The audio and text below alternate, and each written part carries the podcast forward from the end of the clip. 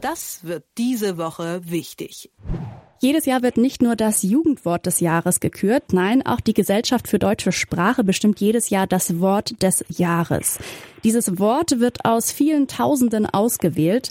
Es sei ein Begriff, der das politische, wirtschaftliche und gesellschaftliche Leben in Deutschland nach ihrer Ansicht in dem jeweiligen Jahr sprachlich besonders geprägt hat. Dabei geht es nicht darum, wie häufig dieses Wort auftrat, sondern es geht um seine Popularität und Bedeutsamkeit. Für das vergangene Jahr landete Krieg um Frieden und Gaspreisbremse auf dem zweiten und dem dritten Platz. Über die Nummer eins, also das Wort des Jahres 2022, spreche ich jetzt mit dem Herausgeber des Tagesspiegels, mit Stefan Kastorf. Guten Morgen, Stefan. Guten Morgen, Aline. Das Wort des Jahres 2022 ist die Zeitenwende. Dieser Begriff, der steht ja im Zusammenhang mit dem russischen Angriffskrieg auf die Ukraine. Kanzler Scholz hat Ende Februar gesagt, der russische Überfall auf die Ukraine markiert eine Zeitenwende. Es bedroht, nee, er bedroht unsere gesamte Nachkriegsordnung. Ich muss sagen, wenn ich an die Zeitenwende jetzt denke, dann ja, denke ich irgendwie erstmal an was Positives, weil eigentlich bedeutet es ja, dass eine alte Ära zu Ende geht und etwas ja Neues beginnt. Warum gerade dieser Begriff Zeitenwende? Warum hat auch Scholz von Zeitenwende überhaupt gesprochen? Ich glaube, das war ein sachlicher, ein nüchterner, ein kalkulierter Begriff, um deutlich zu machen, dass sich etwas ändert. Aber ja, so geht's mir eigentlich auch. Zeitenwende klingt ja nicht negativ. Eine neue Ära, ein Aufbruch, eine Wende ist ja nicht notwendigerweise was Falsches, schon gar nicht beim Segeln. Also möglicherweise fährt man sonst aufs Land. Also insofern dachte ich auch, na ja, ob das der richtige Begriff ist. Der Bundespräsident hat zwischendurch mal gesagt, Epochenbruch.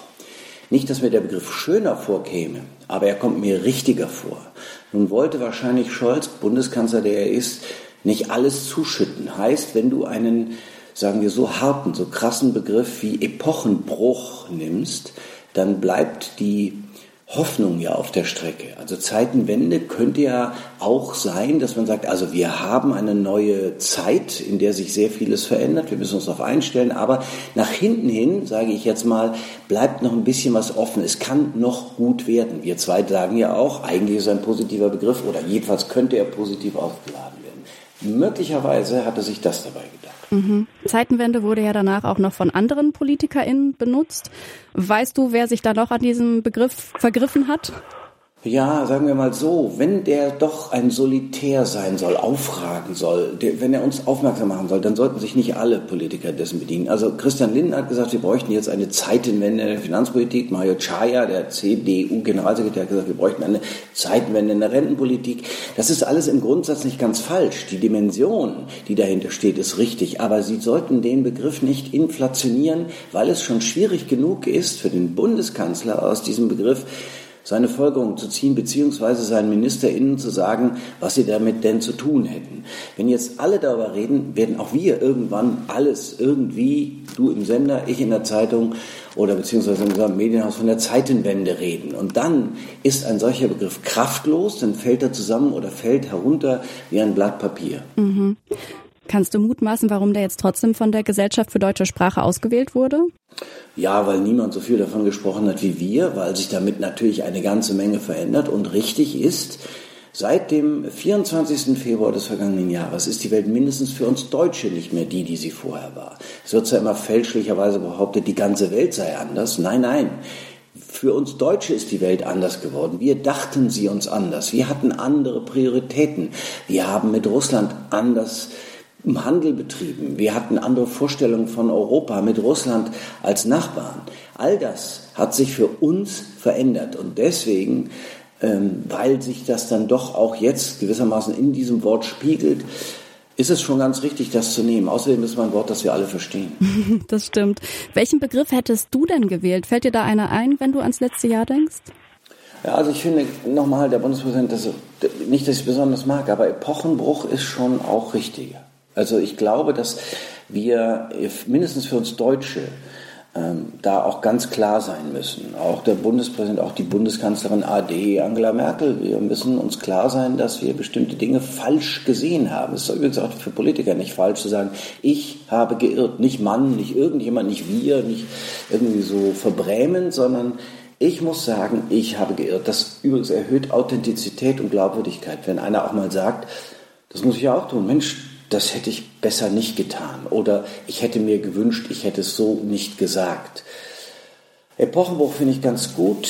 Ähm, ja, irgendwie so äh, klingt kleines bisschen, kleines bisschen zu sanft, aber Wasserscheide ist auch nicht falsch. Denn für mich ist da immer so, das große Wasser nimmt das kleine mit. Also wenn wir uns vorstellen, dass wir uns völlig verändern müssen, dann werden bestimmte andere Dinge mitgenommen. Das große Wasser nimmt das kleine mit und deswegen Wasserscheide. Aber wahrscheinlich hätte das niemand verstanden. Ich gedacht, wovon spricht der Mann? Das Asowsche Meer oder was auch immer. Ich habe mal nachgesehen, auf Platz 6 steht nämlich also einer meiner Favoriten, nämlich Doppelwumms. Da könnte man sich jetzt erstmal alles Mögliche drunter vorstellen. Gemeint war damit aber ja die geplante staatliche Stützung der Energieversorgung und die vorgesehene Preisbremse so rum. Ich würde jetzt mal sagen, für die Privathaushalte gab es da gar nicht wirklich so einen richtigen Doppelwumms. Wird da die Wortwahl auch immer ein bisschen hochtrabender? Ja, ja, ja, ja, das ist schon so. Und das ist unglücklich, nicht, dass daraus ein Doppelplumps wird. Also es ist schon ganz wichtig, es ist schon ganz wichtig, dass den Worten Taten folgen. Also versprich nichts, was du nicht einhalten kannst. Gerade in der Politik hätten unsere Politiker oder sollten unsere Politiker wissen, dass weniger mehr ist. Nicht groß reden, groß handeln, kleiner anfangen und sagen, wir werden vieles zu verändern haben, wir werden vieles zu bewältigen haben und wir werden uns bemühen. Denn die Enttäuschung, das haben wir ja nun gelernt, die wird umso größer, je mehr du ankündigst und je weniger du dann lieferst. Das übrigens sieht jetzt die Bundesregierung.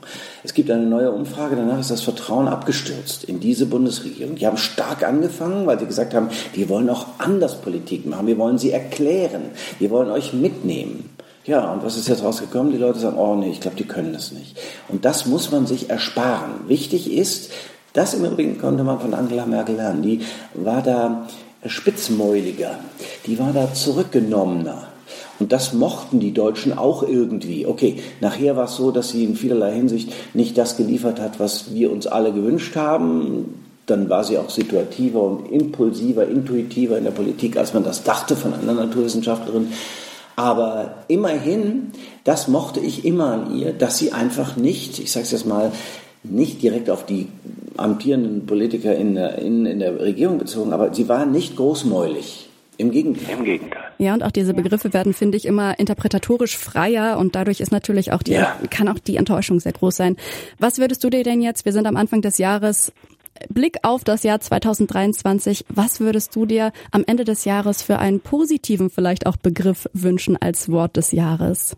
Oh, da forderst du mich heraus. Also ich würde sagen, wir drehen das Wort um und sagen, es hat eine Wendezeit stattgefunden. Wenn am Ende Wendezeit herauskäme, wäre ich froh. Warum?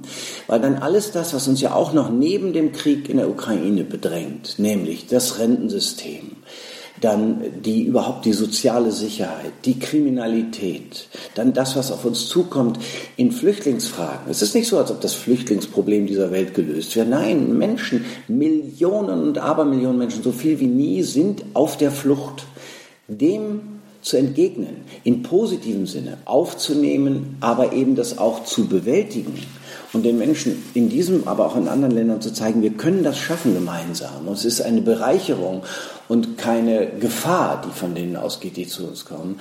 Also das bedeutet Wendezeit. Und wenn wir am Ende des Jahres zufrieden auf diese Zeit schauen können, ach, ich sag dir du, dann äh, wäre ich wirklich froh, dann wäre es kleines Weihnachtsgeschenk.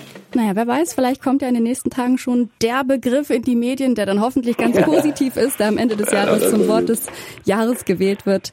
Vielen Dank dir, Stefan Karsdorf. Ich habe gesprochen mit ihm, dem Herausgeber des Tagesspiegels, über das Wort des Jahres 2022, die Zeitenwende. Vielen lieben Dank dir. Wiederhören nach Leipzig. Das wird diese Woche wichtig.